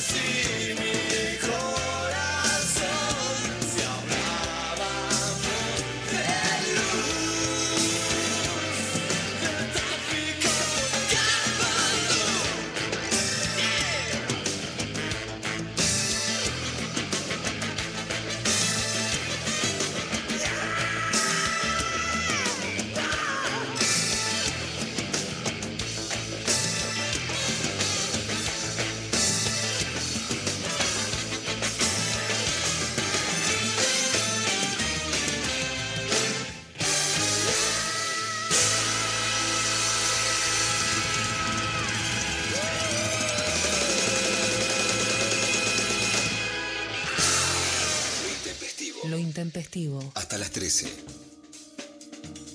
Bien, estamos comunicados con Flor Halfon Laxman. Hola Flor, ¿cómo estás? Hola chicos, buen día, qué gusto. Quiero decirles que yo no como verduras, les mando un abrazo. Ninguna, ninguna, ninguna. Bueno, esta es la discusión que siempre tengo. Pero no te gusta el tomate, pero no te gusta, no como verduras. Pero, por ejemplo, no hay pero. Te hago una pregunta. No, no, no. Una, una salsa con fideos, ¿no? no te... Sí, sí, no. Caliente hay algunas que, pero una ensalada no me des, nunca, muero. Y el mito de, de que si alguien no come verduras después tiene problemas, por ejemplo, de salud. Obvio, en, en breve me voy a morir, pero por ahora todo- todos los números me dan mejor que a mi novio que consume todo eso. Eso es lo importante. ¿viste? Y se desmitifica también este, la cuestión de la salud. Bueno, Flor es autora del libro La corrupción mata, entre signos de preguntas, la corrupción mata. Un libro, decíamos al principio del programa, que salió a principio de año, pero la pandemia hizo este, postergar este, lanzamientos, circulación, estuvieron dos meses las librerías cerradas y el libro ahora está este, en todas las librerías. Eh, déjame contar para nuestros oyentes que Flor está conduciendo eh, actualmente, ahora dicen, de 7 a 9 en nuestra querida Futurock y este, por Canal Encuentro conduce el programa Seguimos Educando en, este, para alumnos de sexto y séptimo grado. Em, hablemos del libro, Flor. Bueno, y que presentaste mi libro, ¿te acordás? El año pasado. ¿Te acordás cuando eso se podía? En una sala gigante, En gigante. la Feria del Libro. Y yo me ilusioné con eso. Sí, una entrevista hermosa me hizo Flor. Me acuerdo de alguna entrevista que me hiciste para Tiempo Argentino, también una grosa periodista que hace años viene trabajando en distintos medios, en la metro, etcétera. Este, y bueno, saliste ahora con, con- con este libro que es más del plano del género del periodismo de investigación. Este, claramente son eh, casos así como resonantes de la historia argentina. Podríamos decir de los últimos años, ¿podríamos ponerle la palabra tragedias o es una palabra que no este, eh, significa exactamente lo que sucedió? Bueno, viste que eh, en general para los títulos hay que poner nombres y palabras que todos identifiquemos y después en todo caso las explicamos. Yo la defino como las tragedias más importantes del siglo XX, por lo menos para mí. Estoy hablando de Cromañón, Ecos, Once, menciono algunas eh, para que sepan de qué estamos hablando, porque cualquiera podría llamar tragedia a tantas cosas. Pero mm, sí, también la idea era un poco, eh, con esto que vos decís, me quedé pensando de periodismo de investigación, a mí me gusta decirle periodismo de producción, porque en realidad lo único que hice fue hablar con las personas con las que había que hablar. No es que me metí, viste, corrió riesgo mi vida y de repente parece un montón decirle periodismo de investigación, pero sí de producción en el sentido de hablé con todas las personas con las que se podía hablar para tratar de desentrañar. eso, eso para el periodismo actual es un montón, lleva el mote de investigación, porque nadie habla con nadie. Los últimos grandes, los últimos años, el periodismo, lamentablemente, sobre todo en muchos medios hegemónicos, no hace otra cosa que recortar este, de las redes sociales, las noticias, directamente. No hay una, un- una charla, no hay un cotejo, ¿viste? Así que no me cabe duda, yo que hojeé tu libro, hay un trabajo de investigación porque fuiste con testigos, este, viste los expedientes, hay ahí un laburo. Te agradezco. Yo acá un poco me peleo con todo el mundo porque eh, el otro día alguien me explicaba que hice un libro anti-kirchnerista eh, y yo decía, bueno, pero entonces, ¿cómo cerraría? Que cuento el Ara San Juan y Iron Mountain y la cárcel de Esteban Echeverría. Bueno, no, también es un poco antimacrista. Bueno, en definitiva. Y Flor, acá Sí. sí, te, te voy a hacer un pero, pero justamente para esto, ¿no? Así como se puede vislumbrar que existe lo que hoy se llama lawfare o que vemos ahora en Perú, digamos, ¿no? Como que ciertas denuncias de corrupción pueden ser usadas para desestabilizar ciertos proyectos. En este argumento que te decían que ya me saca de las casillas, ¿no? Hay también una argumentación muy peligrosa de eh, poder justificar situaciones tan dramáticas tan injustas como lo que termina en la tragedia del 11, la corrupción que lleva, digamos, a, la habilitación de Cromañón, al, al tren Sarmiento que después es recuperado, digamos, la idea de que las causas, por ejemplo, de corrupción fueron una maniobra contra el kirchnerismo, se vuelve una idea hiper peligrosa para justificar no solo la corrupción, el enriquecimiento ilícito, sino poner en riesgo a la sociedad. Es que, ¿sabes qué, me interesaba contar a mí? Porque la editorial me dice, eh, queremos hacer un libro para contar que la corrupción mata.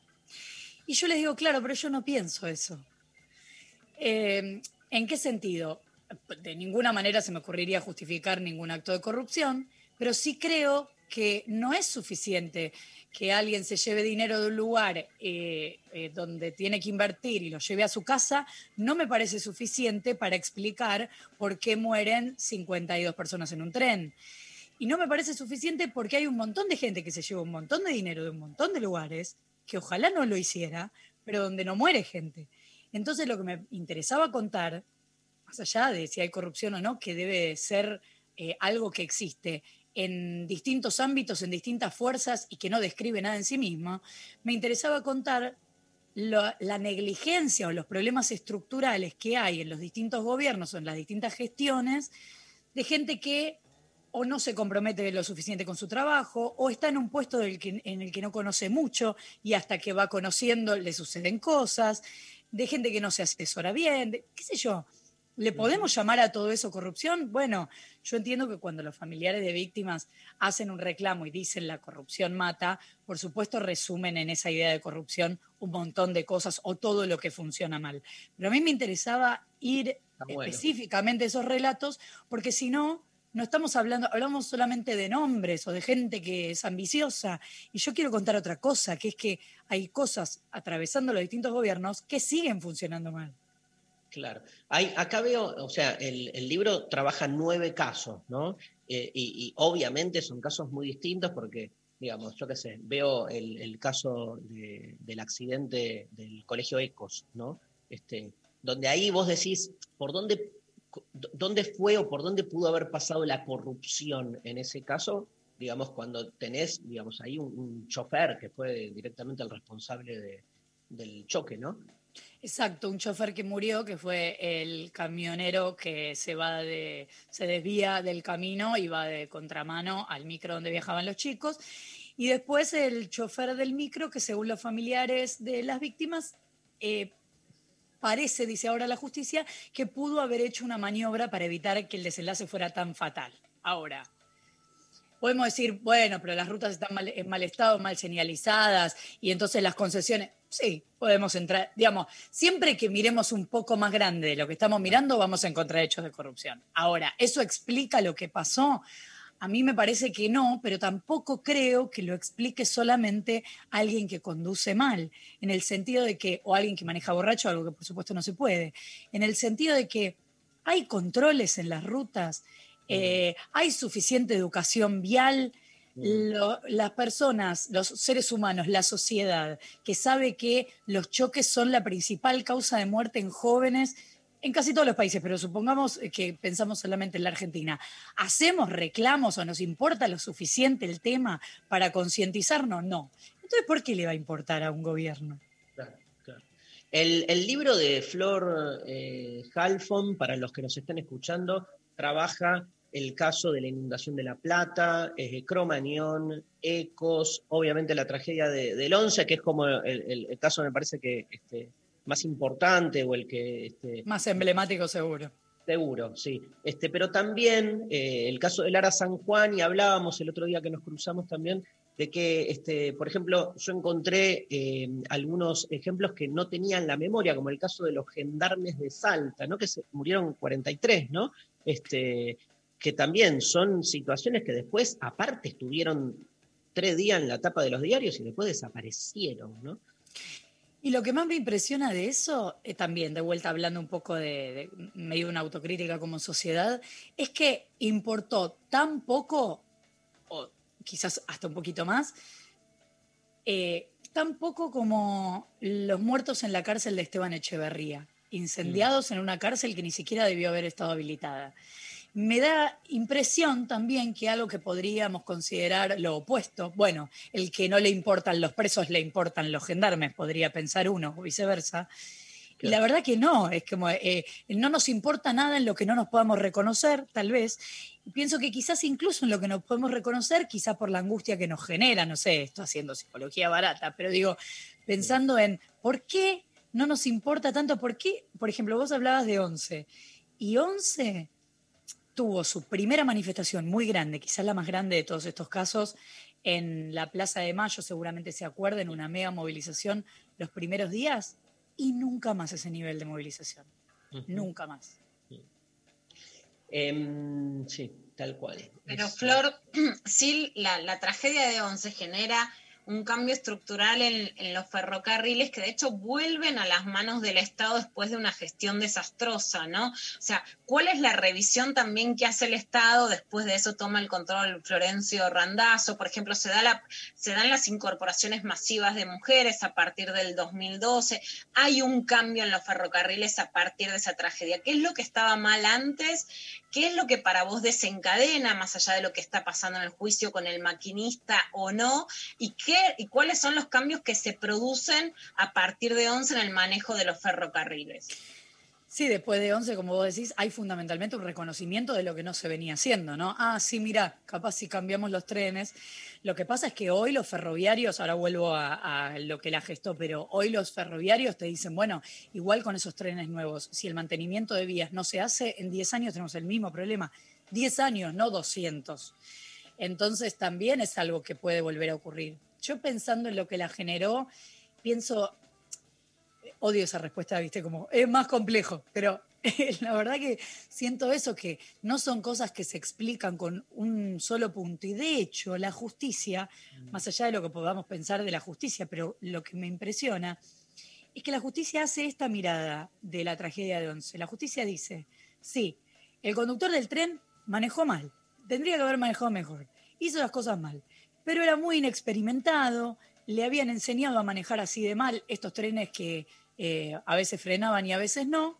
Entonces, además de él, al que le dan la menor pena, dicen, bueno, pero igual el acaballamiento de esos trenes, el modo en que se destrozaron y la gente que murió adentro o la magnitud de esa tragedia obedece a que esos trenes estaban en escandaloso mal estado. O sea, dice, las dos cosas son responsables. Entonces los funcionarios dicen, pero si el tipo no hubiera manejado mal, igual no chocaban, o sea, los trenes andaban. Claro, Pero, pero moría por ahí menos gente, es la teoría de la justicia. Entonces, yo no sé si eso está bien o está mal, porque viste que últimamente, como parece que todos los periodistas tenemos que tener una opinión sobre la visión de la justicia, la verdad que yo no sé. O sea, no me parece una locura la mirada de la justicia, pero también entiendo los argumentos de los distintos involucrados. No sé, cuando debido, uno puede pensar en debido eh, políticamente lo que quiera y puede eh, jamás estar dispuesto a votar lo- que quiera. Ahora vos decís, el ministro de Planificación es el responsable de que choque un tren, entonces eso no debería haber llegado incluso a la presidenta de la Nación. O sea, ¿dónde cortamos? Claro. Bueno, no sé. Lo que sí puedo decir es que a partir de que empiezan a señalar algunos, quizás sí empieza a, esto genera como cierta conciencia en el universo de, de- de los funcionarios públicos para eh, fijarse un poco más lo que firman, si quieres. Pero al mismo tiempo te digo, yo no quiero que un funcionario público le dé miedo a hacer su tarea. Claro. Entonces, no, no, obvio. Hoy obvio. eso está pasando, hoy está pasando después de, de determinados juicios de corrupción. Hay, hay unas, digamos, de hecho, una de las críticas a este gobierno es que duda mucho y es muy inseguro. Sin lugar a dudas, hay algo del efecto hiperjudicialización de la función pública. Seguro. Es, un caso, eh, te escuchaba hablar de, de Once y no podía no pensar en, en Cromañón y, y en Ibarra, ¿no? Bueno, Ibarra. Ibarra dice, primero, ahí hay una diferencia, bueno, si bien los trenes estaban concesionados, son del Estado, y lo que Ibarra dice todo el tiempo es, no podemos comparar un lugar privado con, eh, no sé, los trenes del Estado. Pero él dice, si vos vas en un ascensor y alguien prende una bengala, ¿no se va a morir eh, la gente que está dentro del ascensor? Y que, por eso te digo, los argumentos de cada uno, esto estoy pensando eh, a nivel sentimental, porque si, Claro. si yo fuera capaz de juzgarlo, eh, no sería periodista. Eh, pero quiero decir, me interesaba también escuchar esas versiones, ¿viste? Porque es mucho más fácil para todos nosotros mencionar un par de funcionarios y decir, si yo te digo debido, ya la connotación es como debido, cómo no va a ser responsable debido, y todos nos vamos a poner de acuerdo, digamos. Pero la verdad me interesaba escucharlos, lo fui a visitar a debido a la cárcel, después eh, salió en prisión domiciliaria. Eh, también a Jaime, me impresionó que Jaime, por ejemplo, a diferencia de Debido, a diferencia de Schiavi, no se acuerda dónde estaba cuando chocó el tren. No sé si alguien a quien le haya impresionado, y ni hablar si hubiera estado involucrado en los trenes, sé si hay alguien que pueda no recordar dónde estaba ese día. Ay, sí. Sí, sí. Yo, yo- yo me acuerdo, me acuerdo así específicamente. Claro. Retomo tu pregunta, ¿no? Este, y estaba, estaba grabando, de hecho, y me empezaron a llamar de, de las radios, así como para que, hable, que hablase, ¿no? De, me acuerdo, la, estaba grabando Mentira la Verdad y me suena el teléfono y era como, no, queremos que nos hable sobre la contingencia de la muerte y lo efímero de la vida. Le digo, ¿qué? ¿Y qué tiene que ver? No, por lo, de, lo que acaba de pasar en Once. ¿Y qué pasó? Porque- ahí es como que me enteré, no, pero es la verdad que Jaime, justo con el cargo que tenía, que no se acuerde de dónde estaba, bueno. Por eso, a mí me interesa también eso, ¿viste? Hay funcionarios, eh, eh, están las diferencias que encontrás entre los casos, la diferencia que encontrás en por qué algunos tuvieron días de duelo y otros no, las diferencias que encontrás en el mismo caso entre los propios funcionarios, porque hay algunos a los que les importa y otros que no. Lo, que- lo que, lo que de fondo me parece que se discute en esto es, este, dando un paso más allá de la corrupción, es sobre la eficacia del Estado, ¿no? Un Estado que funciona o no funciona. Digo, la corrupción en, algún sentido es una variable más eh, de un Estado eh, que hasta qué punto puede ser eficaz o no para, para resolver estos temas. Te hago la última pregunta, así no abusamos de, tu tiempo. Tengo que ir a La Plata por cuestiones varias, eh, también sentimentales. Me acuerdo del escándalo en plena inundación que hubo ahí unos tweets, ¿no? ¿Vos ¿Te acordás de esa escena que... Sí, de Bruera. Ah, de Bruera, no me acordaba. Sí, el intendente Bruera que eh, estaba de viaje y dice él, su equipo, le tuiteó una foto diciendo acá estamos ayudando a los inundados y estaba de Y viaje. Estaba de viaje. E- No, eso, la- eso duele, ¿viste? Pero claro, y eso también, eh, yo pienso, Bruera o el mismo Scioli, no dieron explicaciones nunca, ni nadie les preguntó por qué o cómo, si querés, cómo se sintieron al darse cuenta que estaban dando cifras de muertos que eran muy menores a las que después se descubrieron que había. Claro. Eh, que, hubiera, que hubiera tumbas mellizas. ¿Cómo no? Es un funcionario de, no sé decirte, de buen corazón. Dice, no, la verdad que qué desastre, me quiero morir, no puedo creer. No, no es un funcionario que sale corriendo. Y uno dice, bueno, a ver, vos decís más allá de la corrupción, porque claro, un poco la idea de la pregunta es, en definitiva, ¿es la corrupción la que mata? Porque en el caso de los inundados de La Plata, vos decís, una lluvia escandalosa que no se había visto antes. Y podemos hablar de si se hicieron las obras antes o, o no y si se podían haber hecho más. Pero seguro después de la tragedia, te diría como todos los gobiernos municipales, provinciales o nacionales, nadie sabe cómo reaccionar a la tragedia. Flor Halfon compartió este tiempo con nosotros. Invitamos a todos nuestros oyentes a leer este librazo, La corrupción. Mata, editorial Planeta, en todas las librerías. Gracias, Flor. Gracias a ustedes, besote enorme. Un beso. Nos vamos escuchando a Lucas Martí y Lucy Patané, Barbijo Astral. El riesgo es lo más puro del amor, no tiene tradición, blindaje o armadura. Mientras mamá nos da el amor, mientras papá sutura, resistiremos lo peor. Quisiera destrabar una oración, creer que somos dos, que nada es por fortuna.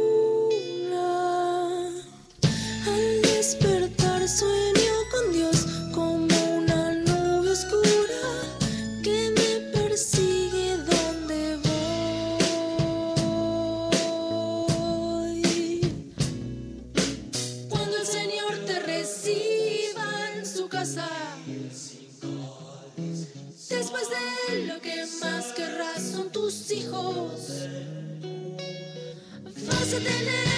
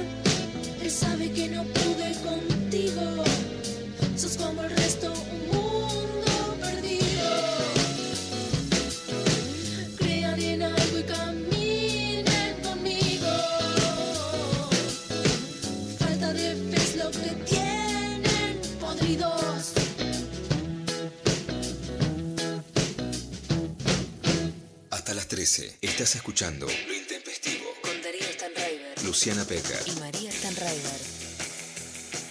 En mi timeline de Twitter aparece el hashtag Día del Cornudo y a María no le aparece. Es un mensaje de, de- de- de las redes para mí. El algoritmo. El De los algoritmo algoritmos. de una. Este, ah, Nadie sabe por qué, pero bueno. ¿me, me, me lees algunos mensajitos? Sí, cómo no. Em, te leo. Hola a todos.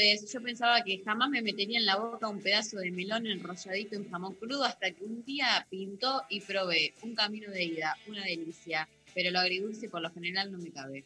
Amo el jamón crudo con melón y después mis viejos hacían aleatoriamente la, el, el contrincante, que era jamón cocido con ananá, volviendo al ananá. Entonces, vos podías comer el jamón crudo con melón o el jamón cocido con ananá. Grandes combinaciones agridulces. María.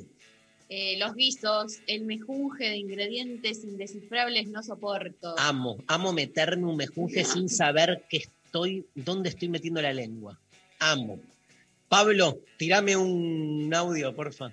Hola Intempes, eh, acá Nati. En general me gusta todo, eh, no tengo problemas, pero lo que no me gusta y que me da un poco impresión eh, es comer cornalitos y verle la cabecita. Le sacan la cabecita porque yo los he visto con cabecita, no me gusta. Amo los cornalitos. Le saco la cabeza, pero por ahí te clavas una cabeza. ¿Qué vas a hacer? No, no te das cuenta. Este, los caracoles también. No sé cómo hay gente que no. Me encanta agarrar el caracol y. A la por portuguesa, a la lionesa. Eh, por WhatsApp. Tengo un dato, tengo un dato. A ver. Mauro Zeta, tenemos que volver a entrevistarlo en algún momento. Este, Sí. Mauro Zeta trabajó antes de ser periodista en un restaurante. Me Traba- encanta todo lo que sea hablar de comida. Ese Trabajo. programa que tiene en Instagram de Mauro me gusta. Trabajó en un restaurante y te maneja, te con- te- aparte te dice todo, porque aparte trabajó en todo, fue como polifuncional. O sea, que te cuenta las historias de los mozos, los cajeros, los cocineros. Un genio.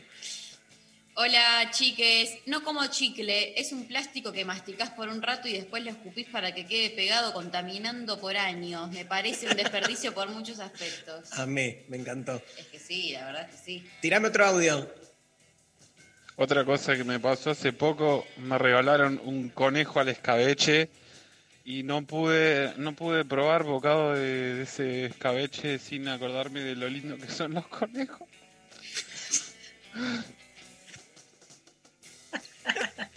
Yo me como el escabeche y te dejo el conejo. Porque me encanta el escabeche, la zanahoria, la cebolla. Ahora, un misterio, quería volver al tema del melón, ¿no? Yo, por ejemplo, me pido también eh, mis bolsas, ¿no? De verduras y fruta. Entonces, lo que toca, toca, la suerte es loca. Por ejemplo, el melón entero no lo como. Pero en ensalada de fruta lo como. Mira. Misterio, ¿no? ¿Qué, qué lo haría diferente? Nada. Tenés Pero que sucede. juntarte con uno de mis hijos que te come el jamón por un lado, el queso por el otro, pero no te los come juntos. Esto, esto es. Te come. Es tremendo. Y no hay explicación, ¿entendés? No es María, ¿eh? No es María. Eh, nos mandan no, por WhatsApp. No puedo tomar leche sola, el olor ya me da náuseas. Y el mondongo, bueno, es como el sonido de una uña rascando un pizarrón. Ah, Hay mucho antilácteo, hay mucho antileche. Yo, la verdad, la leche sola me encanta, pero hay, hay muchos que son no a la leche. Yo, yo tuve muchos años eh, que tomando leche sola, con azuquitar calentita, y después, bueno, creces y eh, hace poco, como con toda esta revolución alimentaria y empezar a entender de dónde viene la leche, qué tiene y no sé qué, me empezó a dar un poco de impresión y paré, pero como muy inculcada la cosa, sobre todo de mi madre, de tenés que tomar un vaso de leche todos los días porque vas a llegar a un momento de la vida donde los huesos van a necesitar el calcio. Bueno, y mira, si no, mira no Flor, mira Flor que no come verduras y le dan los números mejor que el novio, andás a ver qué se mete el novio en la boca, ¿no? Porque para estar tan mal con los números. Más mensajes. Sí.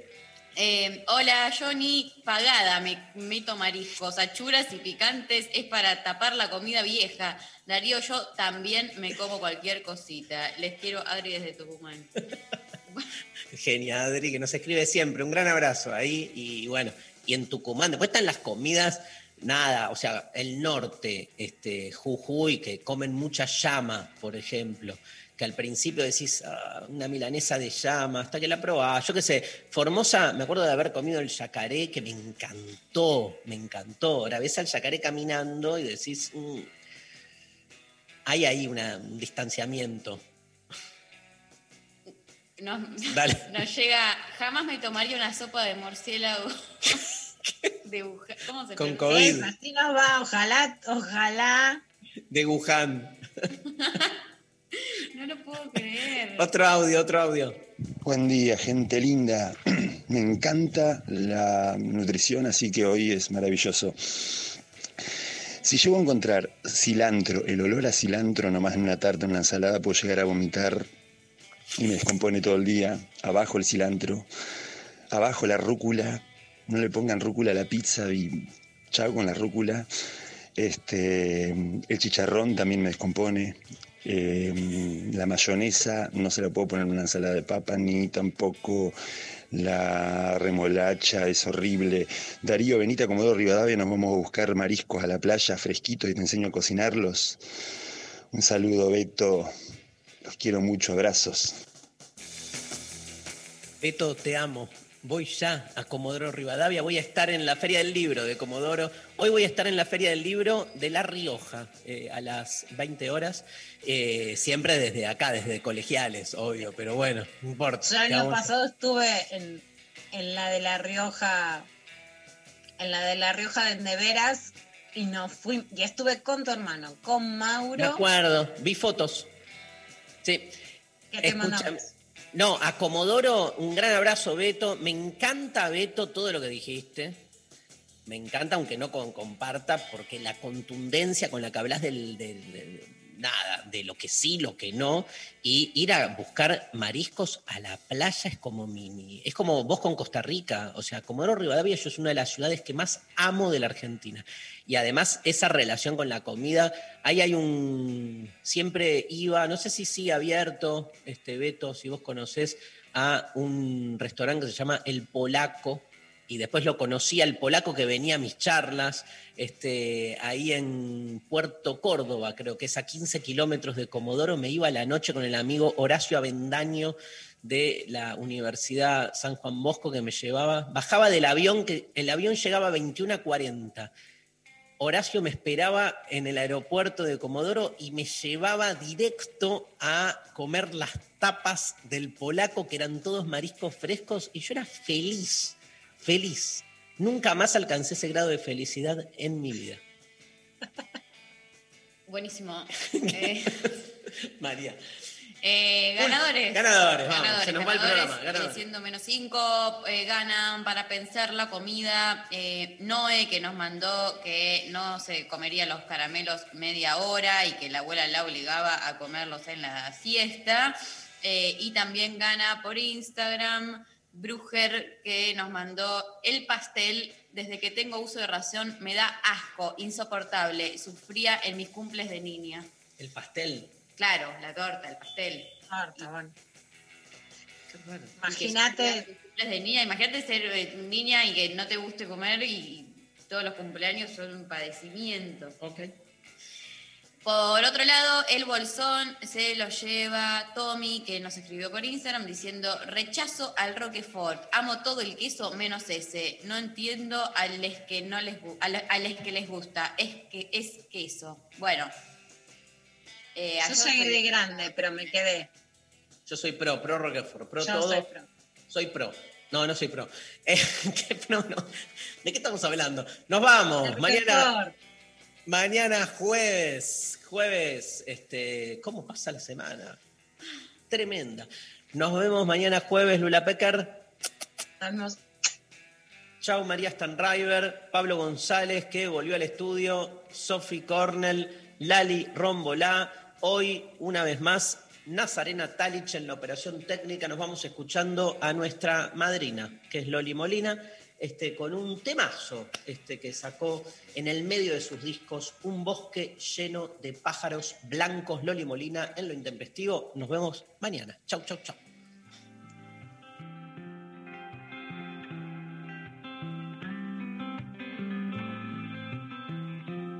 Cuando miro para atrás veo dibujos que eran deseos como líneas que fueron armando un bosque